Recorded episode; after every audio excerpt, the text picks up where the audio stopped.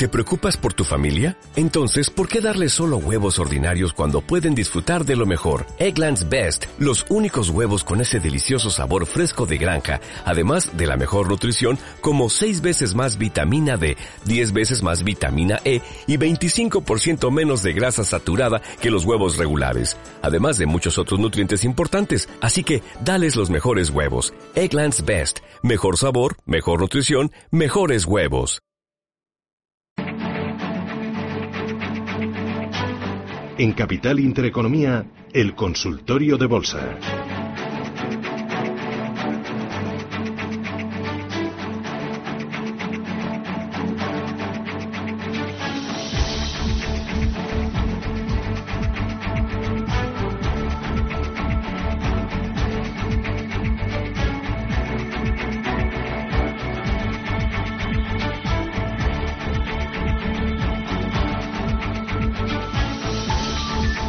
Bueno, tenemos ya los primeros oyentes dispuestos a participar. Javier La Rioja, ¿qué tal? Buenos días. Hola, buenos días. Dígame usted. Pues mira, quería hacer dos preguntas al analista. Mm. La primera pregunta es sobre Telefónica. No consigo entender por qué Telefónica no se beneficia como Iberdrola de los tipos cero.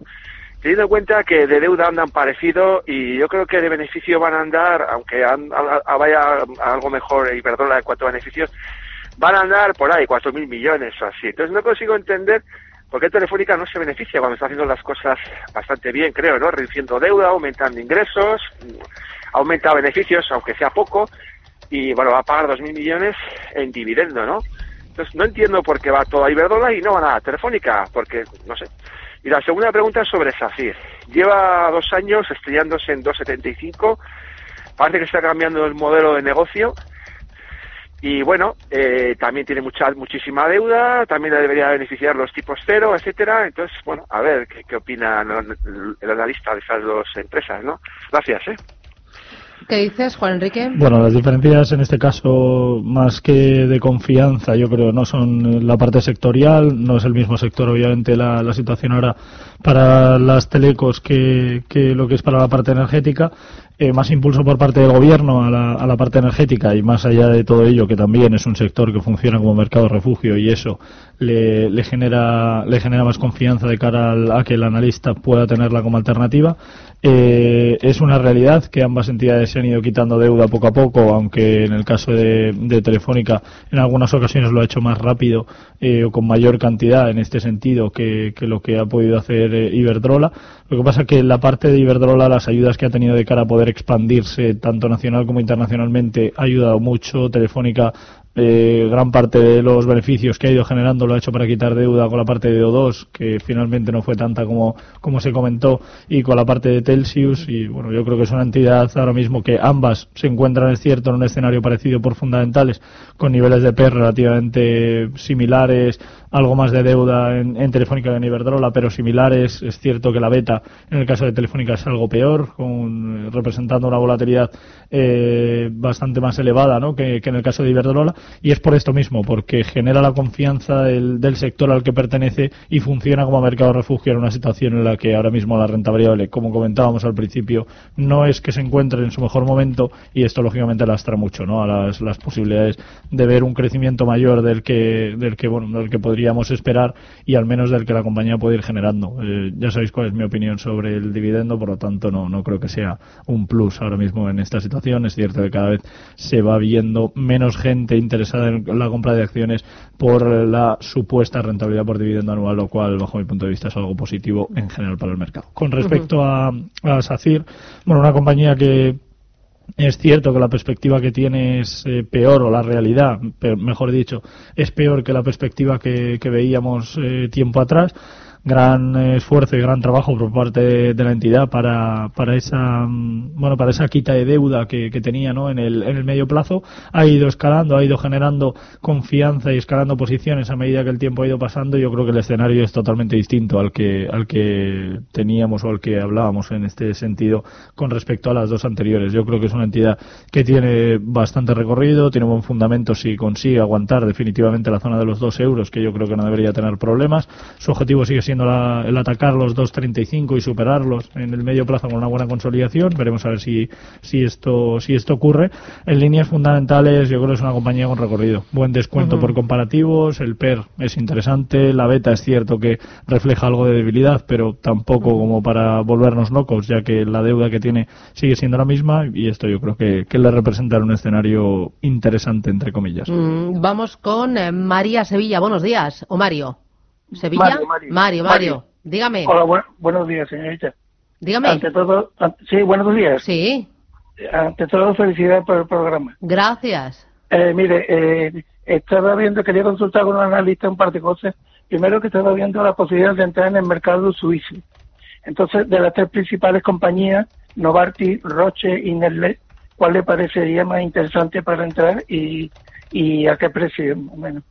Y luego, desde el punto eh, tristemente de divisas, sí, y, tal como están ahora en fin, los mercados y las expectativas, sí mm, eh, parecería más interesante y más estable entrar en, en, en acciones de franco suizo o de dólares americanos. Nada más. Gracias. Gracias. Buenos días.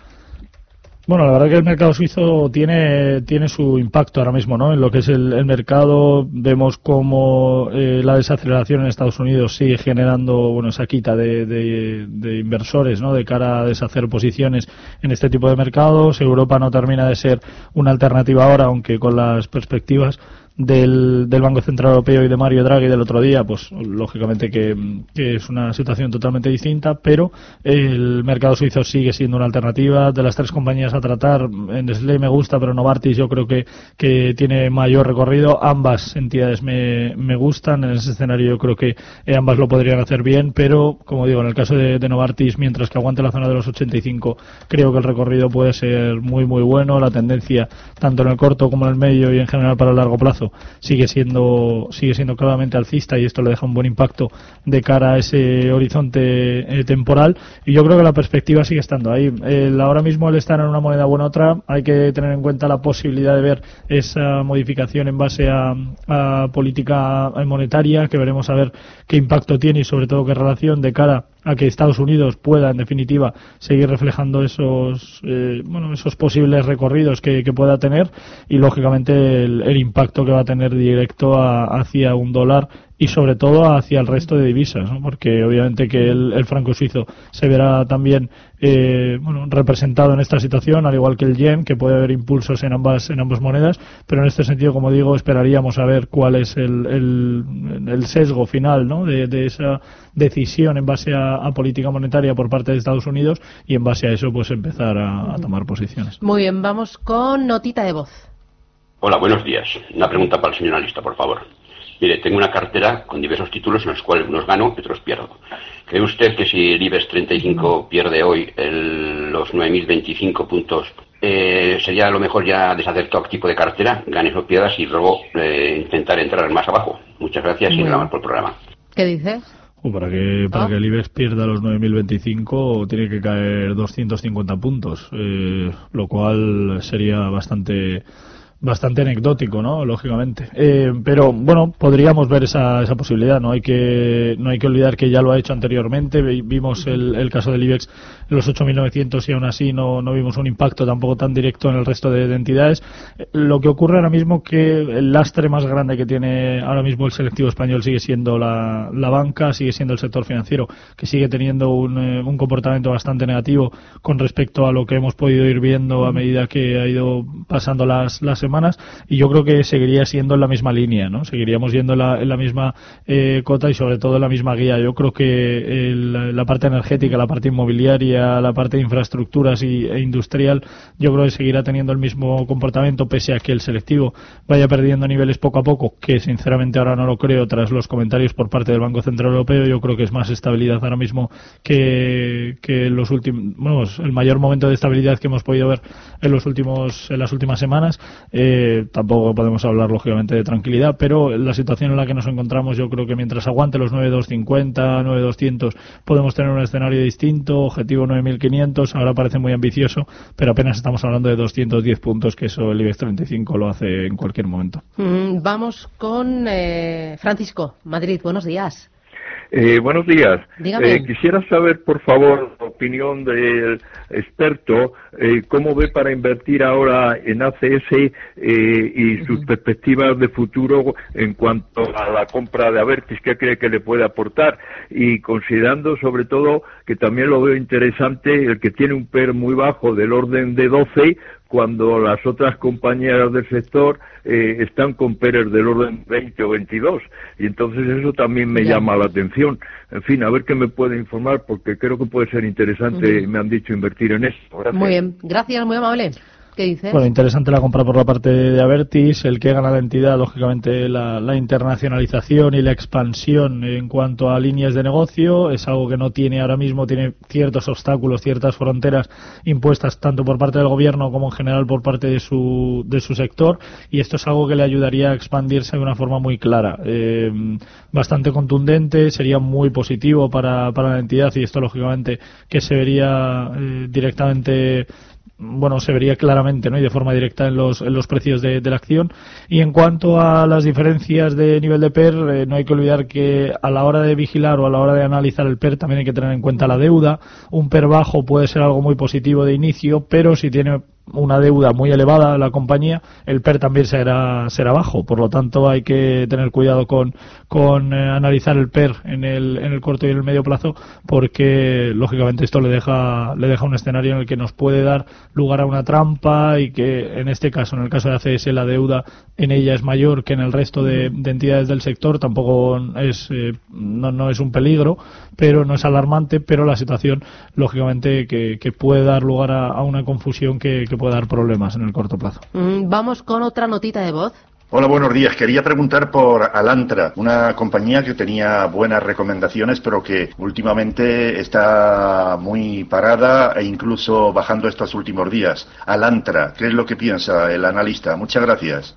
¿Qué es Alantra? ¿Qué se dedica? Bueno, es una compañía que, que el perfil eh, que, que, tiene, eh, un poco la, parte de socios que, ha ido teniendo, es eh, dentro de, todo el, sector al que, al, que, al que pertenece. Es una compañía que tampoco es que se haya visto mucho hasta ahora o que no haya tenido tampoco una, una ¿cómo decirlo? Tampoco ha tenido un comportamiento tan bueno en las últimas, eh, ya no en las últimas semanas ni en los últimos meses, pero lógicamente es algo que, que bueno, que la parte industrial en la que, en la que se encuentra, que es lo que, lo que hace de, negocio, le ha ido yendo eh, de un lado a otro, ha ido teniendo comportamientos eh, relativamente negativos, noticias muy malas por parte de, del consejo directivo de la misma.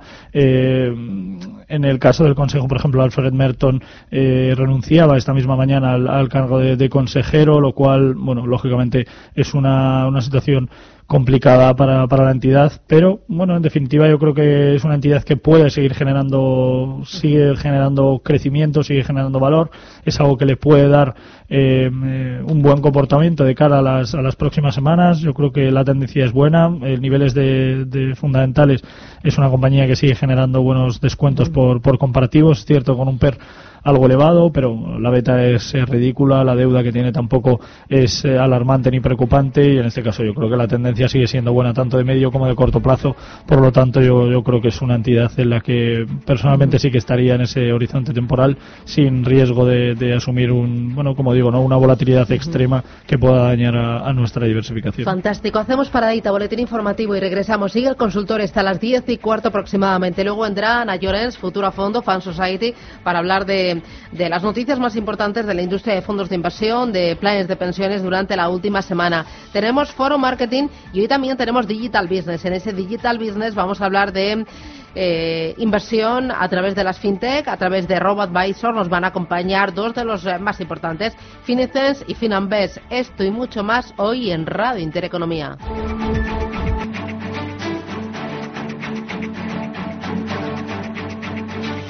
Con Juan Enrique Cadiñanos, Admiral Markets, eh, seguimos con todos ustedes. 609-224-716-915-33-18-51. Oye, estas últimas subidas ¿se, ¿se, han producido con importante volumen de negocio? ¿Está entrando dinero en la bolsa? Bueno, hay más interés que las últimas eh, semanas o al menos que las últimas jornadas. Es cierto que, que tampoco es que haya una locura ¿no? y que no veamos un una, una locura de, volumen y de entradas, pero, pero es cierto que las posiciones han ido, han ido a más. Eh, yo creo que tiene su lógica también de cara a bueno, los últimos eh, resúmenes que hemos podido ver, sobre todo desde el plano macroeconómico, yo creo que eso genera interés en el corto plazo y genera, como digo, bueno, buenas perspectivas de cara a las próximas semanas, aunque, como digo, tampoco hay que volverse locos, hay que ser cautos ahora. Eh, vamos con notita de voz. Buenos días. Quisiera saber cómo ve el analista eh, Inditex y Repsol para entrar a medio plazo. Gracias. Bueno, en el caso de, Inditex, eh, es una compañía que le beneficia los comentarios por parte del Banco Central Europeo. Eh, la no subida de tipos es algo que beneficia a, bueno, que podamos financiarnos a un tipo menor y que las propias empresas puedan financiarse a un, tipo menor, lo cual lógicamente deja más dinero libre, entre comillas, y eso nos da pie a que ese dinero en algunas ocasiones lo utilicemos para, para el consumo y por lo tanto el sector del consumo, que es uno de los principales en el, eh, en el mercado europeo, hay que tener en cuenta que representa una cuarta parte del, del PIB en Europa el, el, consumo y lógicamente esto es algo que, que, le viene bien. Y para Inditex concretamente le viene especialmente, especialmente yo creo que es una entidad que sigue generando buenas perspectivas pese a los movimientos de, los, de los precios, al menos en el corto plazo. Es una compañía que tiene relativa poca deuda y con un PER demasiado elevado con respecto al, sector dentro de lo que es eh, Europa, eh, viendo un poco en comparativa, por ejemplo, pues tiene casi el doble de PER que, que una compañía como Adidas, que, que también eh, pertenece al, mismo sector, y esto, bueno, lógicamente le deja en una, una situación algo más compleja, yo, aunque yo creo que el recorrido para el medio plazo sigue siendo bueno, es una entidad que personalmente creo que, que tendría en, en, cartera y que, lógicamente, eso le deja una perspectiva razonablemente, razonablemente buena. En el caso de Repsol, la, situación para ella es em, algo, algo diferente. Vemos como los precios del, del petróleo siguen reflejando debilidad al, sector al que, al que pertenece y esto obviamente se representa en los precios de, la acción. Eh, por líneas fundamentales hablamos de una entidad con un descuento por comparativos relativamente bueno, en torno al 8 o 9%, lo cual eh, está bien. Dentro del sector al que pertenece es una de las mejores para Europa y también a nivel mundial eh, destaca por estar en el top 10 dentro de, las compañías con mejor recorrido y con mayores descuentos por comparativos en esta, en esta línea y yo creo que la perspectiva es, es buena. Algo de volatilidad superior al punto de referencia o al mercado de referencia, con un 6% superior, pero bueno, un, BPA ha representado los últimos resultados eh, bueno también. Yo creo que no debería tener problemas para alcanzar niveles eh, en torno a los 16 dólares por, por acción, aunque lógicamente las próximas semanas serán claves para, para ella. Mm, vamos con el siguiente de los oyentes, Ismael. ¿Qué tal? Buenos días. Hola, buenos días, Susana. Buenos días al analista. Vamos a ver, le quiero hacer una consulta sobre a ver qué me habla de Nagas. Mm, estoy pensando de entrar, a ver si es buen momento o no es buen momento o esperamos un poquito. Y la segunda, le quiero hablar, eh, decir algo de Iberdrola. Eh, estoy con ganancias. Ahora mismo mm, estoy ganando un 25% aproximadamente. ¿Qué haría? ¿Me, seguiría o me iría, vendería o qué haría? La opinión que me dé el analista. Muchas gracias, Susana. ¿Qué dices? Eh, ¿Momento para entrar es este? En Enagas. Bueno, yo creo que hablaba primero eh, más en general, ¿no? O sea, yo creo que la parte de entrar en el mercado para el corto plazo puede ser. Como digo, la, situación del Banco Central Europeo ayuda a que, a que veamos un posible crecimiento de cada renta variable en, Europa y en concreto para el IBEX 35 yo creo que las posiciones pueden ir poco a poco yendo a, más. Aunque, como digo siempre, veremos, estaremos muy atentos a ver las próximas referencias. Lógicamente, esa decisión de, tipos en Estados Unidos, veremos los próximos comentarios, posibles medidas a tomar adicionalmente en, tanto en, en Europa como en Estados Unidos y esto podría dar una perspectiva algo peor de lo que de lo que tenemos ahora pero bueno iremos viendo poco a poco.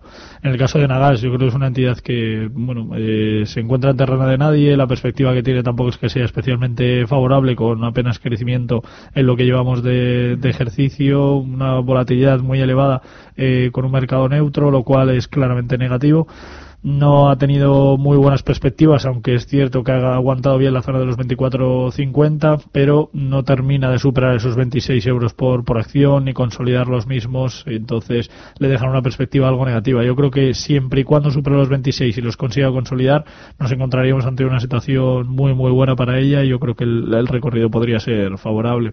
En el caso de Iberdrola, es una compañía, bajo mi punto de vista, yo tendría en cartera ahora mismo, creo que las perspectivas son buenas para ella en el corto y en el medio plazo. Es cierto que el, crecimiento que ha ido teniendo ha sido estacional y que le deja una perspectiva en crecimiento muy alta.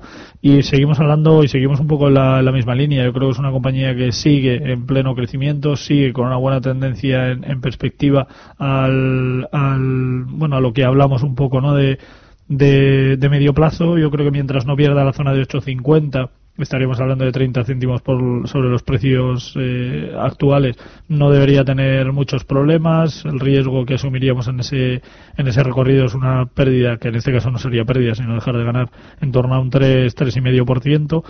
Y eh, si eso ocurriese, incluso tampoco me decantaría por deshacer eh, posiciones de forma total, a lo mejor de una forma parcial sí, porque como digo, por líneas fundamentales y técnicas, Iberdrola sigue teniendo un buen comportamiento, sigue teniendo una muy buena situación ahora mismo y por descuentos comparativos es difícil encontrar compañías que tengan un recorrido muchísimo mejor. Ya digo, para mi sector energético inmobiliario sigue siendo la alternativa ahora mismo y sigue estando en un comportamiento eh, mejor que el resto y obviamente que Iberdrola es, es una de las protagonistas. Eh, vamos con la última notita de voz. Buenos días. Me gustaría saber qué opina para entrar en Antena 3 Televisión eh, a largo plazo, dos años, teniendo en cuenta la rentabilidad de dividendos y si lo ve que puede estar ahora ya en un suelo o, lo puede seguir bajando como ha venido haciendo estos mm. últimos años. Eh, muchas gracias y buenos días. Juan Enrique. Bueno, pues una compañía que es cierto que ha ido de más a menos. El sector al que pertenece es complicado. Eh, es, un recorrido que, le deja una perspectiva algo, algo negativa y que lógicamente la, la variación en la que en la que se encuentra no es que sea como digo eh, su mejor momento yo creo que las perspectivas que tiene podrían ser buenas siempre y cuando consiga reflejar ese bueno esa, esa falta de deuda que ha ido teniendo a lo largo de las eh, de las últimas semanas de los últimos meses incluso los últimos resultados presentados por la entidad no es que fueran del todo favorables y esto lastra mucho no la, las posibilidades de ver un crecimiento en, en la entidad pero más allá de todo eso yo creo que, que hablamos de una entidad que eh, las posibilidades que tiene de crecimiento dentro del sector no son no son malas. Siempre que consiga eh, superar niveles de 460 480 y que lo consiga consolidar podríamos tener buenos comportamientos y, la clave está en que no pierda la zona de los 4 euros. Lo intentó en alguna ocasión aunque hubo acumulación de, dinero lo cual es algo positivo. Y hablamos de una entidad por fundamentales en torno a un 9% de descuento por comparativas lo cual es buena aunque algo por debajo del sector al que pertenece y eso le, puede hacer un poco de daño. Muy bien. Juan Enrique Mira Márquez, gracias por responder a los oyentes, por ayudarles, por enseñarles un poquito más de mercados y análisis y que tengas buen día, feliz semana. Gracias a vosotros. Cuídate. Adiós.